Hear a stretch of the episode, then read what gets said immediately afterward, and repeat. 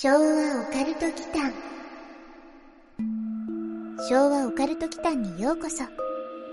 ここは昭和世代のおっさん二人が令和の今実話怪談や都市伝説オカルトスポットについて異なる立場に分かれてゆるーくディベートするチャンネルです。どうぞごゆっくり。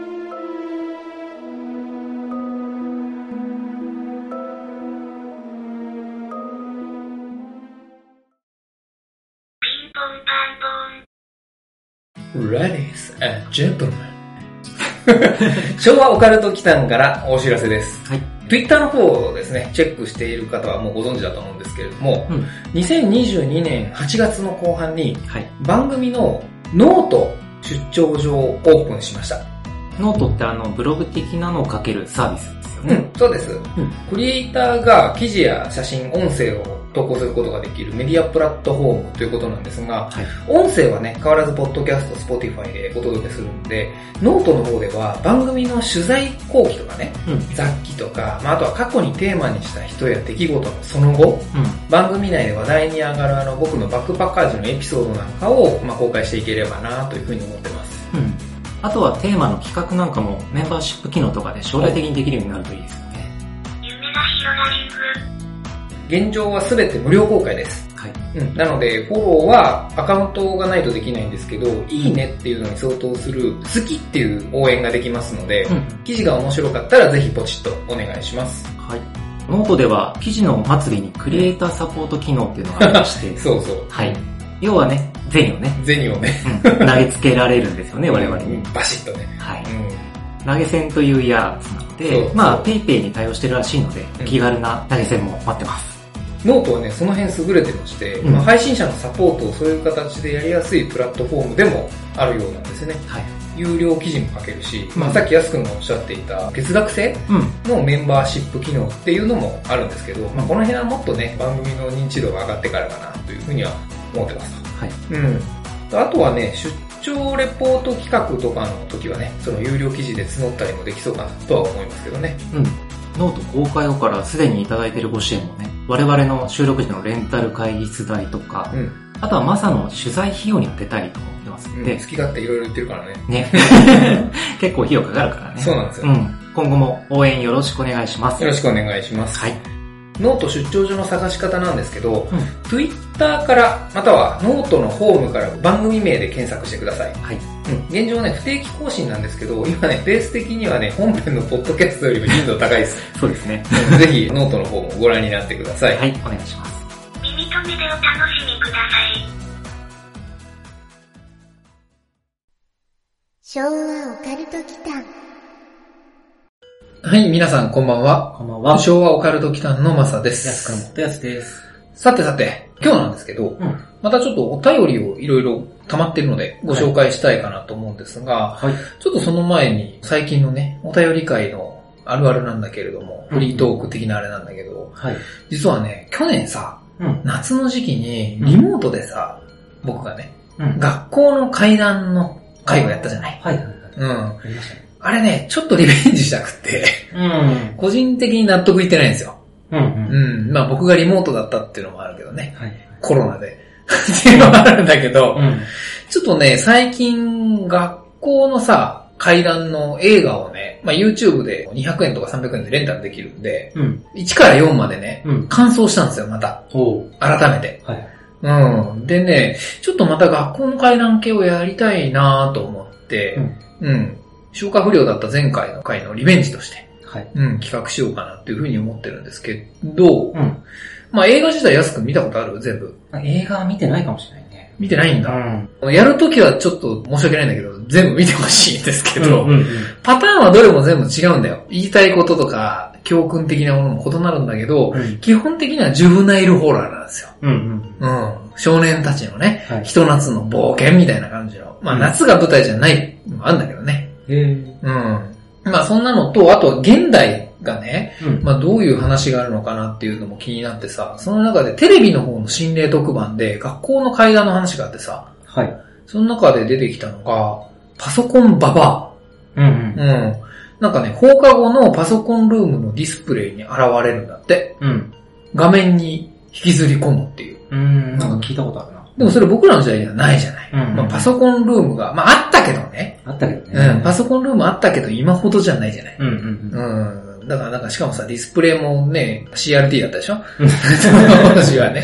はい今もっとちゃんと液晶のやつだったからさ。はいなんか現代の学校の階段っていうのがあるんだって。う。うんん。あと、ラインわらし。ラインワラシ。ラインわらしというのがあったりとかね。うんだからこういうのもひっくるめて、ちょっと現代と過去のね。うんで、もう一回ちょっとリベンジ学校の階段みたいなのやりたいなと。はいはい。うん。思うんですけど、ちょっとリスナーさんの中でね、うん。まだ今学校に通われてる方もいらっしゃると思うんですけど、うんまあもうあの社会人の方でも大歓迎なんですけど、ぜひちょっとその学校であった怖い噂とかね、怪談、奇譚みたいなものをいただけると、う。うんん、それも合わせてやっていければなと思うんで、ツイッターの方からご投稿できますんで、はいぜひ、うん、マイナーであるほどグッドです。なるほどう。ん。うんうん。二宮金次郎とかじゃなくても全然いいんで、う。うんん、そういうなんかね、もううちの学校にしかないみたいなもので全然構わないんで、うんちょっとそういうのいただきたいかなとはい。思います。はい。昭和オカルト奇譚さて、というわけで今日はお便り会。はい。うん。というので、うん。進めていきたいと思います。はいでは、1通目。はい。ハンドルネーム、うたたさん。はじめまして。今、一番お気に入りのチャンネルです。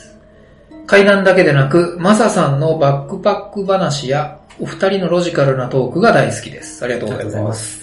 ずっとポッドキャストで聞いていたのですが、お便りフォームの存在を最近発見したので、初お便りをさせていただきました。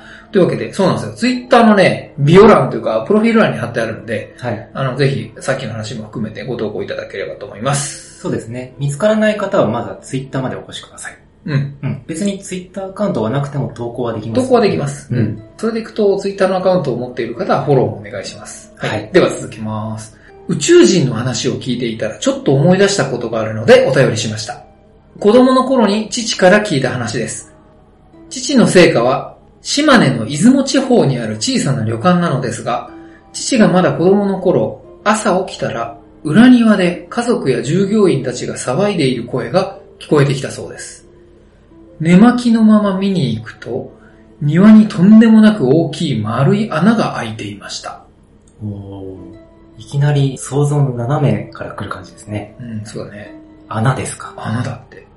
うん、ちょっと聞いてみて。うん。その穴の形状が奇妙で、うん。父の表現では、シャベルで掘ったような穴ではなく、巨大な鉄球を地面にぎゅーっと押し込んだような、綺麗な半球体の穴だったそうです。かなり大きかったようですが、掘り起こした土がなかったし、真夜中に誰にも気づかなかったのもおかしい。旅館で働いている人たちが騒いでいるので、そのうち近所の人たちも見に来たりしたのですが、父は母親に学校に行くように言われて、仕方なく学校に行ったそうです。学校にいる間中穴が気になって仕方がなく、授業が終わると友達を連れて急いで帰りました。うん。そりゃ気になるよね。気になるよね、それね。うん庭に半球状の穴が開いてたとかね。ねえ、まあね、そのちょっとサイヤ人襲来みたいな。イメージ的にはそうだよ。そのポットがないっていう。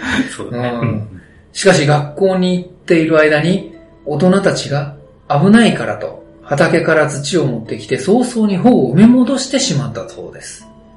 以上、私が子供の頃に父から聞いた話です。父もずっと気になっていたようで、宇宙船が着陸したとか、うん。うん、まさにだよね。うん。隕石が落ちたとか、いろんなことを言う人がいたけど、雨戸一枚隔てた部屋で家族みんな寝てたのに、誰も気づかないっておかしいだろうんう。今だったら写真撮ったりテレビ局に電話したりできたのになぁ、という風に言っていました。この話は私の中にもずーっともやもやと残っていて、なぜかパチンコの玉を見るたびに思い出します。パチンコ玉なんだ。うん。島根の田舎町うん。しかも平地ならたくさんあるのに、わざわざ民家の狭い裏庭に宇宙船が着陸する必要はないと思うのですが、宇宙人の話を聞いていたら思い出したので、お便りしましたと。うん。ちなみに、父は昭和4年生まれなので、うんこの話は戦前と思われます。あ年がバレそうなので先に言っておきますが、私はリスナー最高齢かもしれない初老の女子です。では、これからも楽しみにしております。はい。うん初老の女子。うん、そこ反応しなくていいです。やすくんファンを自称する方もいたじゃないですか。そうね。うんお母さお母さん世代だね。ん。う。うんん。まあ女の子はね、うん。いつまで経っても女の子なんですよ、やすくん。なるほど。うん。それが女心ですよ。さて、うん。これなかなか興味深い。そうですね。ですよね。うんまず家のすぐそばで、うん。かなり大きめな半球状の穴がぽっかり口を開けていた。うん。っていうことだよね。はいしかも掘り返した土がない。うん。この時点でね、僕はかなりそのサイヤ人襲来的なね、宇宙的なパワーを感じますよ。はい。うん。一応ね、宣伝しておきますと、うん。2022年の5月27日公開のドレイクの方程式とかをテーマにした宇宙人がコンタクトを取ってくるのは40万年後という回か、そうですね。うん。または4月1日にも、かつてお茶の間を震撼させた宇宙人解剖フィルムの謎を追うという宇宙人のテーマをやってます。うん。これあれだ。キャトルミューティレーションだね。ううん。正確にはアブダクションうん。かな。この界隈でのね、アブダクションっていうのは、はい。宇宙人による誘拐を指すことが一般的でね、うん。人体実験とか家畜がさらわれてさ、内臓をくり抜かれたとかね、あ、はい。そういう意味になるんですけど、うんキャトルっていうのが、これそもそも家畜の牛をね、示すからキャトルミューティレーションなんですよ。うん。なのでね、この場合ガーデンミューティレーションとかが正しい言い方になるのかな。あうーん。キャトルってそういうことだったのか。そう、家畜の牛です。はい、うんはい、はい。てっきりあの、リスナープレゼントにしたマサが買ってきた UFO のバッジにあったような、ムーのね。う。うんん。ビームで連れ去られることをキャトルって言ってるのかなって思ってました。あのビームはね、トラクタービームって言うんですよ。対象に照射することでうん、引き寄せる効果を持つ光線をトラクタービームって言うんですよ。あこれね、スターウォーズ界隈からね、発生したんじゃないですかーね。あー、そっちね、うんうんうんで、UFO として、うん。うたたさんのこのご実家の旅館の土をミューティレーションする目的って何でしょうね？土壌調査？もっと目立たないところでやればいいじゃないですその通りだね。うん山ん中とか。おっしゃる通りですねう。ん。うん。しかしですよ、はい。これ、出雲地方ということで、はい。神々が集う地じゃないですか、出雲は。うんうんうん。うん、これ何かね、特殊な土壌なのかもしれないですよ。宇宙人から見て。UFO が土を採取したと考えるからおかしいのかあ、おかしかった。うん。うたたさんは宇宙人の話で思い出したっていうことなんですけど、うんうんうん。それ以外の可能性ってないですかね？それ以外？うん。これでも掘った土も一緒にね、撤去すれば可能かもなんですけど、はい。それやる意味ありますかね？思い出してください。ん？あのうたたさんのご実家はうん。小さな旅館って言ってました。言ってたね。うん。しかも戦前。全然。つまりこれ、ゴミ捨て用の穴じゃないですかね。ロマンも何にもない答えが出てきたけど。それもね、考えはしたんですよ。はい。うん。年代はそれ関係ない。戦前とかね。うん。気がして、まあ、戦中だったら逆に防空壕を掘ろうとしたとかっていうのはあるかもとは思ったんだけど、うん。ただまあ、頼まれてもいない旅館の庭にね、半球状の穴を掘る意図がわからないんですよね。あー半球状ってことはそもそも掘ったのではなくて、うん。何か重い質量のものができてうん、押さえつけられたとかもあるよね。まあ、そういう風に示唆されてるよね、うん話の中では。でもね、その場合土が盛り上がったりするじゃないですか。掘ってなくても。その周りにね。はいはい。うん。この形状になるかなり大きいものって何でしょうね。うん。大きさがこれ明示されてないんですけど、とりあえず半径2メートルぐらいにしておきましょうか。なんだろう。少なくとも鉄とか重いものですよね。うん。鉄、鉄。鉄球。うん。あれれ分かっちゃったぞ。ここでイルマか練馬が来るか。おかしいぞ。まあもう今の流れでまたあのサイヤ人襲来とは言わないんですけど。はい。うん。鉄球、つまりクレーンとかユンボ的なものに吊るされた家を破壊する鉄球なんですよ、これは。うんうん。浅間山荘事件とかの記録映像に出てくるじゃないですか。はいはい。うん。あれね。うん。あの鉄球ねあの鉄球ですよ。うんうんうん。ちょっと戻していい？戻して大丈夫ですよ。これ、つまり、地上げ屋とか、うん他のライバル旅館が雇ったうん、半グレがね、うん。あの鉄球クレーンを引っ張ってきたんですよ。はあ。うん。そんで、よし、今から抜こわすぞって時に、うん。うたたさんの旅館で半年前から働く、素性がわからない寡黙な料理人、哲さめ、めっちゃ架空の人物、名前まで出てきましたけどね。ん。例えばね、はい。うん、哲さんがいたとするじゃない。はい。続き聞きましょ哲さんはね、うん訳ありの人生を送ってたんですよ。う。うん。組から足を洗ったもののね、うんまっとうな職にはつけず、うん。放浪の日々。うん。そこを宇多田さんのお父さんが声をかけるわけですよ。うん。うん。おめえ、訳ありなんだろ？みたいな。あんたは？俺は、そこで旅館やってんだ。行く当てがねえならうちで働かねえかい、いいのかい？こんな、はみ出し物を。いいってことよ。ちょうど料理人が足りなかったんだ。ドスの扱いに長けるなら、包丁さばきも一流だろうよ。また、いつかのような小芝居が入りました、ちょっと小芝居に乗っていただいてありがとうございます。そういうストーリーよ。こういうこいい話でしょ？うん。うん。それからどう繋がるの？これね、雇われた、鉄球で旅館を抜っ壊すマンがいるじゃない？うん。うん。人知れずに夜間に、鉄さんが成敗してたってことですよ。ああ、うん。すごいいい話だよ、これ。うん。でもオカルトではない。昭和のいい話みたいな。昭和の人形いい話みたいなね。はい。うん。オカルトに持ってきたいな持ってきたい？うう。ん。ーん、オカルトはこれ多分最初から提示してるんですけどね。うん。グランドミューティレーションですよ。宇宙人もね、うん。農業はやるんでしょうからね。はい宇宙船の中で。だからう、ん。それだったら畑とかのね、うん。肥沃な土を持っていけばいいじゃない。うん。旅館の土をわざわざ持っていく必要がないと。そう。そうなんだよね。ううんん。これわからん。鉄山説で行こう。うん。そっちで行きましょか。そうっち、そっちに。オカルトではなかったです。よかったです。うん。はい。で投げやりなつもりはないんだけどね。考えてもわからん。はい。それでは続きまして。はい。こちらは以前もお便りをいただいてますね。うんえっと、ハンドルネーム、うん一発当てたい作家志望さん。はい、ありがとうございます。前回はこの方あれですね、食べると奇妙な夢を見るスティルトンチーズのレポートを多分いただいた方だと思うんですけど。そうですね。んんはい。では、お便りを読ませていただきます。はい。まささん、やすさん、こんにちは。こんにちは。こんにちは。いつも Spotify で楽しく聞いています。投稿実は会談会を聞いていて思い出したので筆を取りました。今から40年ほど前、私の母が若い頃体験した話です。40年前。うん。うん1982年、昭和57年ですね。うん。まさに昭和の時代ってことですね。母は10代から20代前半にかけてバイクが趣味でした。うん。走り屋というわけではないのですが、一人で峠を攻めたり走るのが好きだったようです。うん。ある日、母は茨城県つくば市にある筑波山を目指しました。そこはいつも走っているコースで、近場で手頃なので気に入っていたようです。急なカーブが連続する道ですが、それこそ求めてきた道と楽しく走って広い駐車場を目指しました。登り切って一旦休憩し、一息ついてから下山することに。もちろん下山も同じコース。走り始めて2、3個過ぎたあたりのカーブでした。うん。なんとなく吸い寄せられるように見たのはカーブの向こう側。うん。女の首。そこにあったのは女の首。かぶせてきた。土毛色というのでしょうか。生きてるとは思えない肌の色。うん。白目で黒い瞳は見当たらない。髪の毛はだらりと長く、何年も溶かしていないよう。体はなく、それだけがカーブの向こうの空中に浮いている。こいつはやばい。直感でそう思った母は、進行方向だけに視線を固定し、安全な、でも可能な限りのスピードで下山したそうです。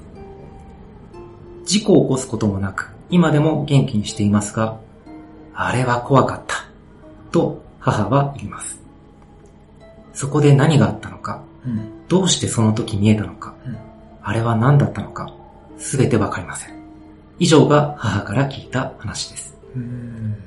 その道は峠道に出没する暴走族や走り屋が多く、それらを規制するため、バイクは通行禁止になっています。とのことですね。ほう。これもう完全なる心霊体験だね。はい。うーん、なるほどね。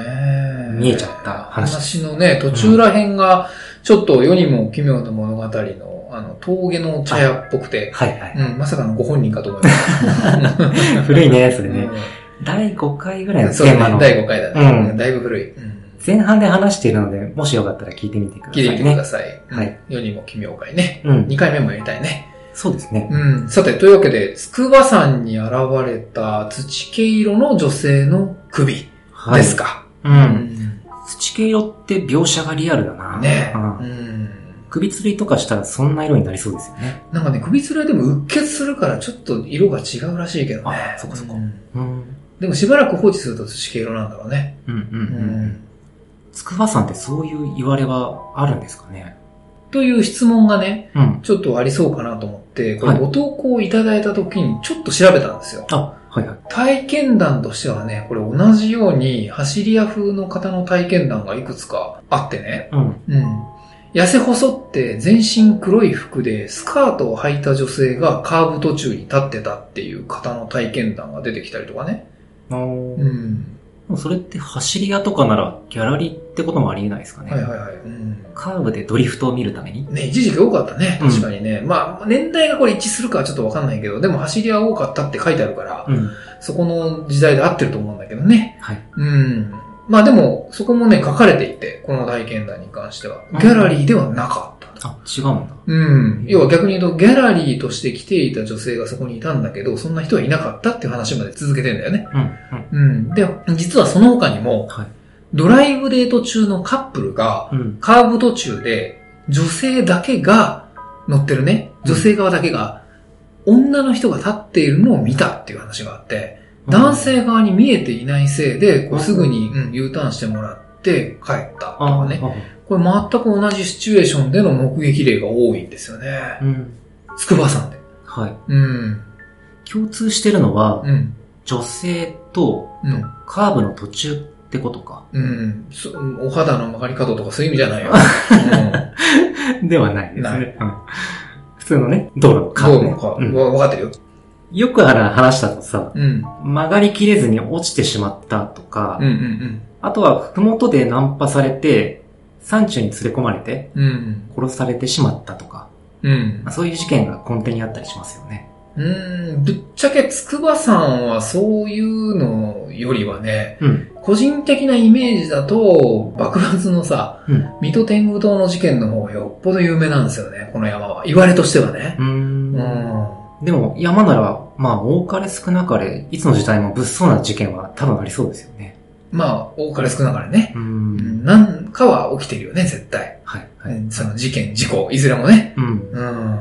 ちなみに、ネットの目撃談の方が後だとすると、首だけだったのが、これうんだんだんとね、体を獲得していってる可能性があるなと思ってね。うわ、うん。テケテケじめてきた。それで事故った人からパーツもらってるとか。テケテケじゃん。この方のお母様がね、帰りにこれ事故とかあってなくてよかったんですけど、うんうん。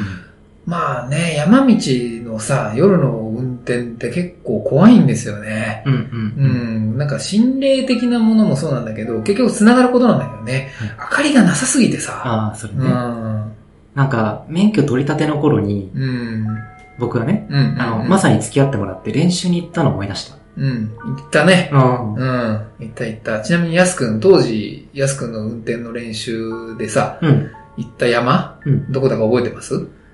普段めったに行かないようなとこだったから、あんまり。うん。秩父の方だうん。うん。あれね、小丸峠って言って、うん。埼玉県の中ではね、かなり有名なね、うん。走り屋スポットでもあ、ってう、んうん。心霊スポットでもあります。マジか。そう。知らないで真夜中にそんなところ運転してたんですそうなんですよ。言わないで行きました。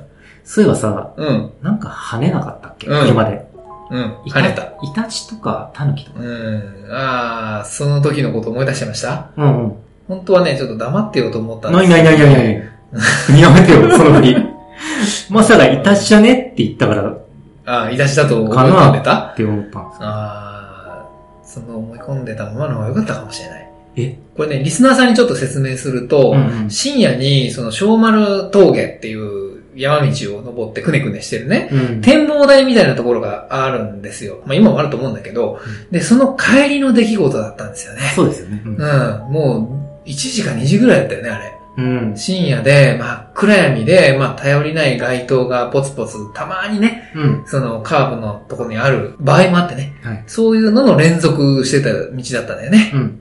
うん。で、そこのあるカーブを曲がったところで、うん。何かがね、やすくんの車のボンネットにポンって当たったんだよね。そうそうそう。うん。人ではなくてよかったけど、そうそう、うん。人じゃないのは、ううんん、分かってる。うん。なんだろうってあの、車降りて調べたけど、うん別にね、車に凹みも傷もなければ、そうそう。何の。痕跡もないっていうね。うん。で、おい、まだか。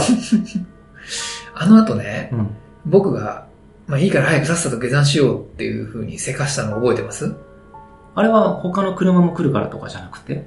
深夜1時2時にね、あんまりね、すれ違うことはないんですよね。あうん、もうあと2時間後ならね、うん豆腐屋さんの86とかが来ることもあり得るんですけど、えーちょっと待って、うん何を見たの？うん、それはね、ちょっと言わない方がいい気がしていて。うわ。次行きましょうか。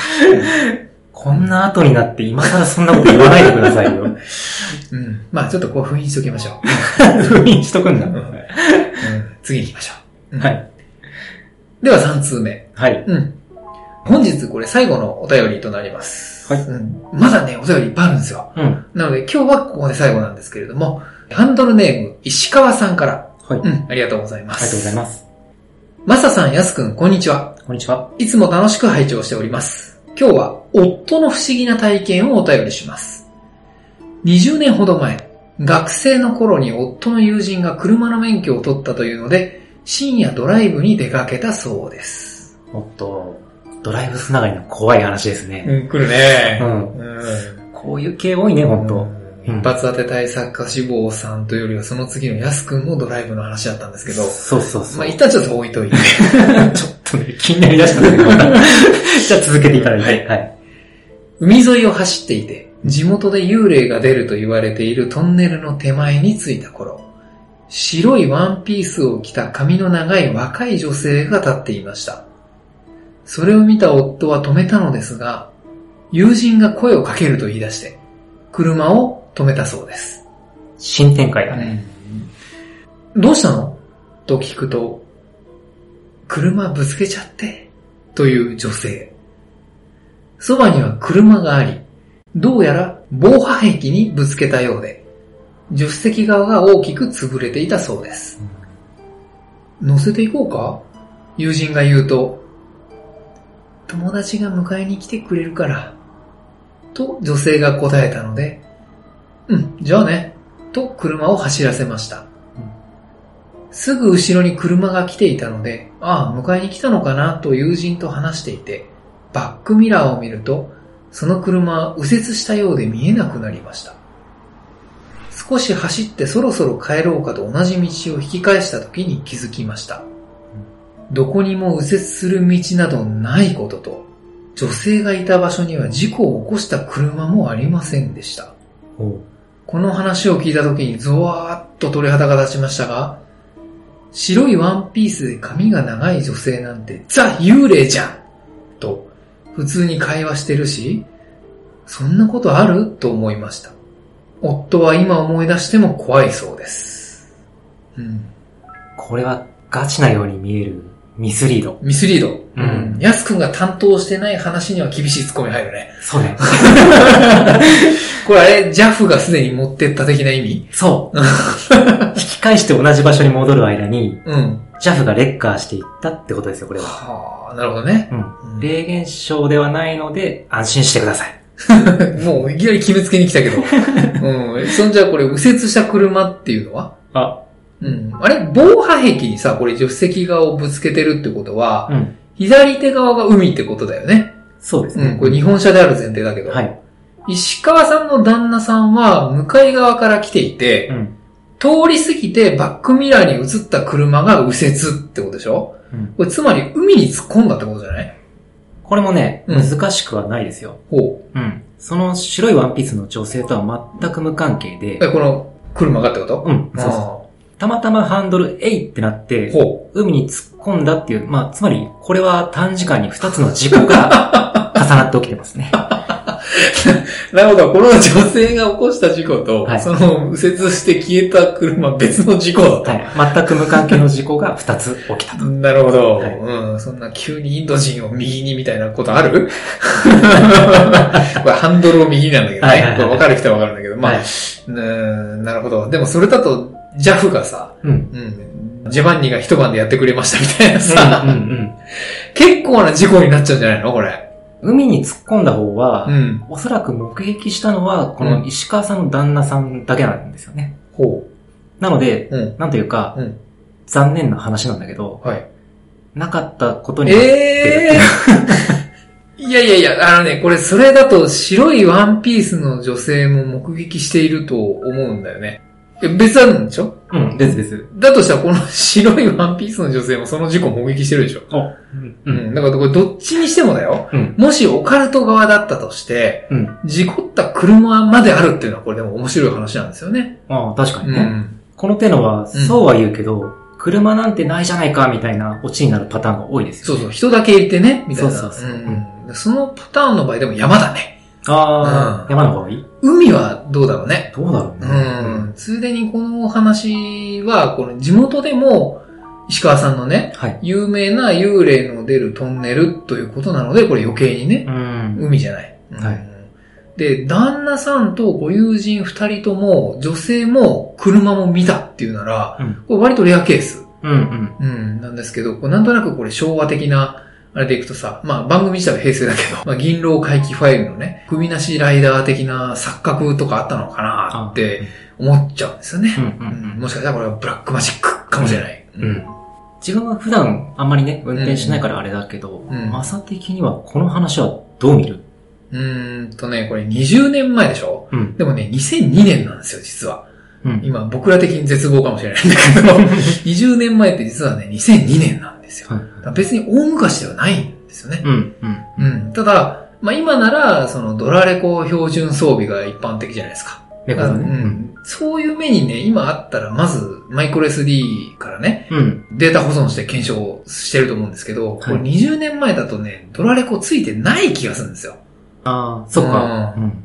前後とかついてるもんね。今はね、うんうん左右もついたりするからね。おー360度の、はいユピテルのやつとかね。ううん。ついでに向かってきた車もどうなったかわかるのか？それだとねうん。そう。ドラレコついてればね。ね。うん。事故の対応としてはどう？うーんとね、これ事故の対応としてはちょっと不自然うん。かもしれない。10席大破してんでしょ、これ。はい。うん。10席大破クラスだったら、まずこれ発煙筒焚いたりさ。はい。うん。後続車に事故を知らせるためにあの三角のやつ置いたりとかね。ああ、はいはい。うん。そもそもエアバッグとかこれどうなってるんでしょうね。ああ。これってもしかして、うん。うん。昔にそこで死んだ人が出てきてるから、あ車も古いとかかな？いきなり肯定派に回らないでください。なるほどね、ううんん。昔のまんまで出てきました、的な。そうそうそう。ああ、こういうのってさ、メーカーとかさ、車種とかが分かればある程度は分かるんですけどね。うん。アストン・マーティンでした。うん。それ、安くんが言ってるのボンドカーだね。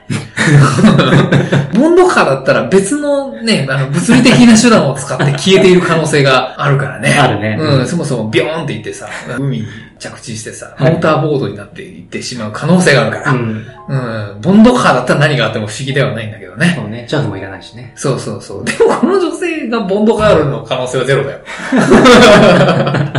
まあなので何を見たんでしょうかね。うんまあ JAF によるね、早急な、あれも2002年だったら可能性あるうんんですよ。これが1970年代とか言ったらもたもたしてる可能性も、なんかその当時みたいに申し訳ないんだけど、なんだけど、2002年ぐらいだったら結構テキパキしてたんじゃないですかね。うん。うんうんううん。ん、と思うんだけどね。はい。なるほどね。まあ、今日はでもあれですね、結構ガチめなのが多かったかな。うそうですね。ん。まあ一つは不気味な旅館の庭にいきなり開いた半球状の穴。うん。うん。もう一つは、筑波山はいのカーブに現れた女性の霊。うんでしかもこれはだんだんとパーツが増えてきていると。完全体に近づいていると。はい。うん、いう可能性が。可能性がありますね。うんっていうのと、で、まあ最後は、まあ海沿い、うん。うん、に現れた事故った女性とその車の霊。うん。っていう三つ。これもう、どっちともね、結構ガチだったね。ガチですうん。ね。なんか羨ましいですね。う。。うん昭和オカルト祈間はい、皆さん、こんにちは。こんにちは。昭和オカルト機関のマサです。やすくんことやすです。というわけで、えーえー我々の収録日の恒例のはい。収録後の焼肉ランチに、そうですうね。ん、来ているわけなんですけど、はい。今日ね、まあ、お便り会を収録したんですよ。はい。本当はね、うん。一人一人の方にせっかく始めたやすくんのタロットをね、差し込もうって言ってたんですけど、はい。朝の9時から4時間予約していて、うん。まあ、正確には30分延長してるんですけど、うん。取れなかったね。入らなかったです。そう。もうパッツパツだったね、うん最近なんかあれだね収録の時間が伸びてきてるね、うん。うんまあ、その分充実した内容に、ねうん。なってるとは思うんですけど、はい。というわけでねせっかくね始めましたっていうスタート宣言をしたので、それで1ヶ月空いちゃうのもなと思ったんで、うん。まあ、この場を借りて、ううん、焼肉屋さんでやろうかなと。ん 焼肉屋さんの場を借りて。そう。逆になんかパワーあるであるかもしれないね。何かこう焼肉パワーがね、うん、でなんか違うんでしょ？タロットカードって、ん。大アルカナ22枚とん小アルカナ56枚の構成になる。うんうんうん。でね説明書にもね書いてあるんだけどはいはい。初心者はうん。大アルカナ22枚だけでまずやるああうん。その方がカード覚えるし、うんうんうん。うん、簡単だよみたいな感じでアドバイスがあったんでまあそれに沿ってやっていこう。かななるほど。うんあとねツイッターのフォロワーさんからもタロットカードをたしなんでる方がいてうん。最初は大アルカナだけの方がやりいいですよみたいな感じでうんうんアドバイスいただいてたのでなるほど。アドバイスに忠実に。前回じゃああれか、うん。ファミレスでやった時はその全部やっちゃったの？全部やっちゃった。でも確かにその意味全部引かないといけないからね、うん。一枚を探し当てないといけないからね、そうそうそうそう。大変だよね。うん。なるじゃあ今日はその大アルカナ22枚を使ってやってみようと。うん。そうだね。これでもあれだね。まあ普通に我々の観点から考えると全部違うんでしょ図柄が。そうですね。パターン化してさスマホで写真撮ってこれですっていうのを瞬時に分かるデータベース作れるけどね、まあ、やるかやらないかは別にしてね、ありそうだけどね。うんありそうだね。うん、そういうの。まあじゃあちょっと今回はそういう感じで22枚、うん。大アルカナかな、はい。っていうので、せっかくなんで今日お便り会ではい。取り上げた3通の方うの内容について、うまあ、タロットで真意をちょっと掴んでみたいかなと、思います。ハンドルネームうたたさん、うん。で出雲の旅館の庭先に阪急状の穴が突然ボコッと開いてたっていう話だよね。そうですね。それについて、うん。タロットが示す答えは何なのかと。なるほど。うん、それは何か。うん、それは何か、うん。タロットだと答えが一つの場合はうん。カード1枚だけ出せばいい。よねはいはいはい、うん。そのシンプルなお題いきましょうシンプルなお題で、かはい。うん、じゃあお願いします。じゃあシャッフルします。はいはい。シャッフルもね練習したんですけどう焼肉屋で狭いんでちょっとんあなるほど。正式なシャッフルはできない。簡易版でいきます。まあね。はい。切りました。うじゃあ1枚引きます。んはい。オープン。せ逆？逆だ。逆位置ですね。10番目。ああったあった。運命の輪。10番運命の輪うん。の逆位置ですね。はいはいはい。ちょっと今説明書見てるんですけど逆位置で出てるので、うん。まあ、関係しそうなはい。内容だけうん。言うと、豊かさうん予期せぬ出来事。う事態の悪化。とか多分ねその辺がね関係しそうかなとう思うんですよ。ん。その後、うん。その旅館がどうなったかだよね。なるほど。うん。その穴ができたことによって、まあ、上戻されてはいるけれども、うん。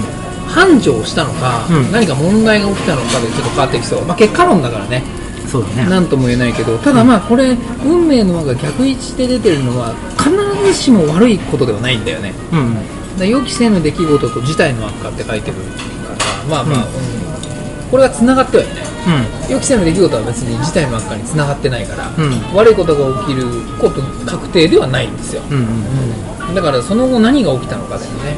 そうだね。これってどういう風に進めていけばいいんだろうねタロットって難しいね。ねなんて言えばいいんだろう。だから結果こうでしたっていうのを、うん。お指し示してあげればいいのかな うん。それ自体が予期せぬ出来事なんだけどうどっちかっていうと。んそうだね。う当たっているといえば当たっている。ん、どうなんだろう。当たってるとかって判断していいのかわからないんですけど。わかんないけど。うん、ただ少なくともこの旅館にとっては良きにしろ悪き悪きにしろそこを起点に何か事態の変化が起きそうっていう解釈でいいんじゃない？これ。だああそれはありだね。からぜひ宇多田さんにその後どうなったかを教えてほしいですね。うんうんうん転じてどうなったか。あうんあ悪化したのかとか。うん、うんなんかねそれで観光資源になった話題になってさ取り上げられてお客さん来るようになった。って言ってもこれも予期せぬ出来事なのよそうだね。うん。ただし、それがなんか実は本当にあのさっき僕らが話した、料理人のテスさんの話が 本当だとして、うん。実はその裏の勢力から守られたんだけど、ん。後日またちょっと地上げ屋さんにん。何か嫌がらせをされてしまったとかだったら、ん。これは事態の悪化なのうんうん。うん。しかもテスさんはもう辞めちゃってましたとかね、はいはい。うじゃあ、旅館のその後、ん、そう。お。その後をちょっと教えてほしい。教えてほしいですね。のですいませんがこっそり教えていただいと思います。はい。はい、はい。じゃあ次。ちょっとすみません。お肉焼きながらなんですけど。次は一発当てたい作家志望さんだったかな、うんうんうん。の筑波山、はい。うん、でカーブの途中で、まあ、あの女の生首がうん。出たとでその後いろんな筑波山の心霊の体験談の中から、まあ、おそらくそういう女性がいて、うん。だんだんとパーツを獲得していってるんじゃないかみたいなちょっと怖い話になったんだけど、んそのカーブに現れる女性は何なのか、うん。うん。うん、誰なの？っていうのをうん。ちょっと見てみました事故で亡くなった方なのかうん。うん。それともどういうあれなのかねうん。江戸時代の幽霊なのかわかんないけど、うん、ははなるほどね。そうそうそうそう。じゃあ、その人の過去を過去。見る感じですかね。この1枚のカードで。うん。いきます。オープン。オープン。おおまた逆だ。だ。しかもエンペラーって書いてる。皇帝じゃん、はい。まずやすくんが引いてくれたカードが逆位置のうん。エンペラー。皇帝ね、まず皇帝の意味は情熱闘争などを象徴する赤い装束を身にまとい、石の王座に腰掛けている。こういう絵なんですよ、うん。でまあ全部は説明しないんですけど逆位置の意味。で、うん。さっきの話にちょっと関連しそうなこと。はい。うん。栄枯盛衰融通が利かない。うん。横暴わがまま衝動的支配的恐れを知らずに暴走する。要は支配者のダメな面ってことだよね、逆位置、そういう意味合いかな。とするとじゃああの幽霊は果たして僕らの考察ではなんかパーツがだんだん増えてるんじゃないかみたいなあれうん。うん。なんだけど、はまあ横暴とかなんだろうない。恐れを知らずに暴走するっていうのになんかあるんじゃないかな要はうん分かんないんだよそれをどこまでをそこに紐づけて書いてほしいのか僕は分かんないんだけど、うん。ドリフトとかさ、うんそういう走り屋が恐れを知らないじゃないはいはい。だからそういう場所に現れたっていう意味ではこのカードがぴったりだったんじゃない、それを知らない人たちに向けての見せしめ的なあれなのかな？だから自分が現れることによってお前が一番じゃないぞみたいなさ、うん。うん。うん、分かんないけどこの峠は私のものよみたいなうん。うん。あ分かったわかった？うんつまりその筑波山のカーブに現れる女性の例はうん。うん。走り屋の例だったんだよというと？だもともとその女性も走り屋だったんだようんうん。だからこの峠で私は一番速いんだとほうほう。そういう示唆をしてるんですよおそらくねまあ、とても頑固な方っていう解釈かな。うん、譲らないですよ、うんうん。私がこの峠でずっと一番なのよみたいな、うんうん女性の走り屋もいるからねうん。うん。うんイニシャル D とか見てると分かるけどシルエイティ乗ってる子とかねうん。なるほどね。そうだからもともとそれで多分事故っちゃったんだよ、峠パトル中に。うん。うん。水落としとかやろうとして失敗したんだよきっと。安くん的にはどういう解釈？僕はそうだね。エンペラーの逆位置だから、まあ昔はうまくいってた。順風満帆だった。その、頑固さとか、うん。柔軟性の欠如とか、まあ、そういう独断主義とかっていうところが出てるので、まあ、そういったことが理由で没落してってそこで自殺した幽霊。うんその筑波山のか ピンポイントで。そう。解釈は自由だから。うん。僕はそう解釈しましたと。いいいいんじゃないですか？ちょちょっと待って。道路のカーブで自殺しないか？まあだから車の事故がやっぱり適当かなと思ったそうだね。じゃあじゃあ昔はうまくいったんだけど、うまくいかなくなってやけになって、う峠を攻めてたら、カーブにぶつかって、ん。亡くなったうん。走り屋の女の人。結 局こっちに寄せてきてんじゃん。ずるいよそれ。いや、話してるうちにそっちになっちゃった。ギャラリーの女王ってああれもあるんだ。よ私はギャラリーの女王なのよみたいな。あるんだよ、うん。左にハンドル切ればそっちだったな。単塩頼んでいい、じゃあちょっと単塩頼みますね、うん、食べよう。単塩とせせり頼んでいい？あ、いいよいいよ。そうだよ安くうん。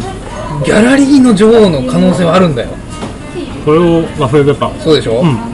私がこの峠のギャラリーの女王 そうだからエンペラーが逆に出たっていうことあり得るんですよ峠の王様はだから走り屋だとしてだよ例えばうん。それがいいか悪いかは置いといてねうん。少なくともその峠での王様が走ってる人たちが主役だとするじゃん。はそうすると逆位置だから。い。うん。だからギャラリーとしてね。うん。なるほど。っていうのはあるかなと思ったんです。よ、うん。まあ、まあ解釈は自由なんで。うん。いいんじゃないですか。なかなか、っていうのを重ねていけばいいと、うん。まあ、これを聞いたフォロワーのタロットカードの霊験新たかな若者がさ、存分にツッコミをいただけると思うから。はい。全然違いますよって というわけでじゃあ3つ目はい。いきましょうかいきます？うん、はい。シャッフルしますね。なんか逆位置ばっかりだ。なんかねオカルト系は逆位置が出やすいよ。どうどうなんだろうね。よく混ぜよう。3人目、ハンドルネーム石川さんですね、うん。石川さんはお父さんですねお父さんの不思議な体験で20年前だねあに地元の幽霊が出ると言われてる海沿いのトンネルで事故った車の、まあなんかなぜかボンドカーっていう結論が 結論かわかんないけど。言ってた、まあその女性の例だね、うん。まあ、あとはその後ろから来た車はみたいなやつ、まあ、ここではさあれだよね。何だったの？誰だったの？っていうふうに指定すると出てきたカードの内容によって分かんなくなっちゃうから、うん。出てきたカードによって解釈を考えようか。うん。幅広くね、幅広く。見ていきましょう。うん。はーい、じゃあ混ぜたんで、はいはいはい。オープンです。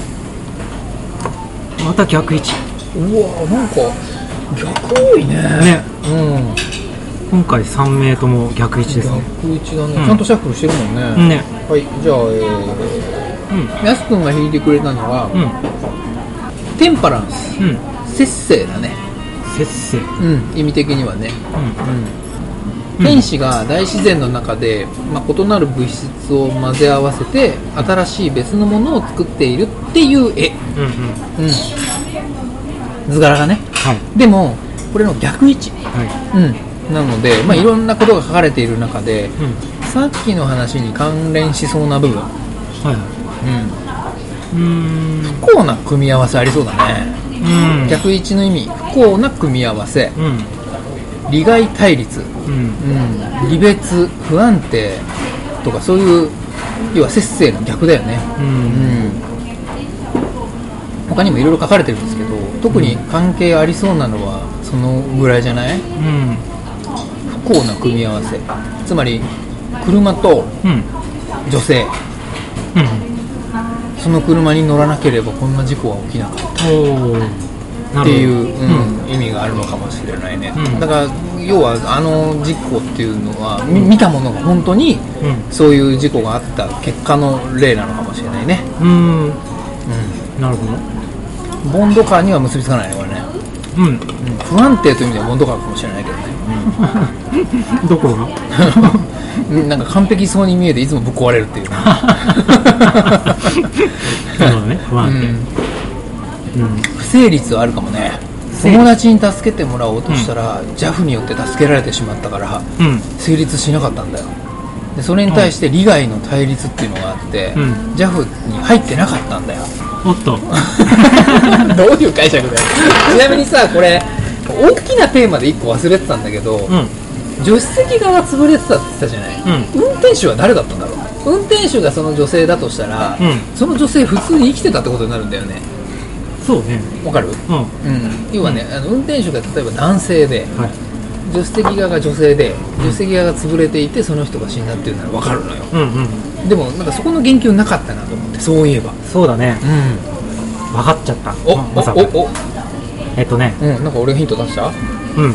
今ので分かった。お、お、僕たちの解釈、うん、うん、本編中での解釈、うん。逆位置の意味で不成立です。そこいらない。マネー不成立みたいに言われてるから。うんまあ、ボンドカーではないのは分かってるよ。じゃあ何だったんですかって話だからね。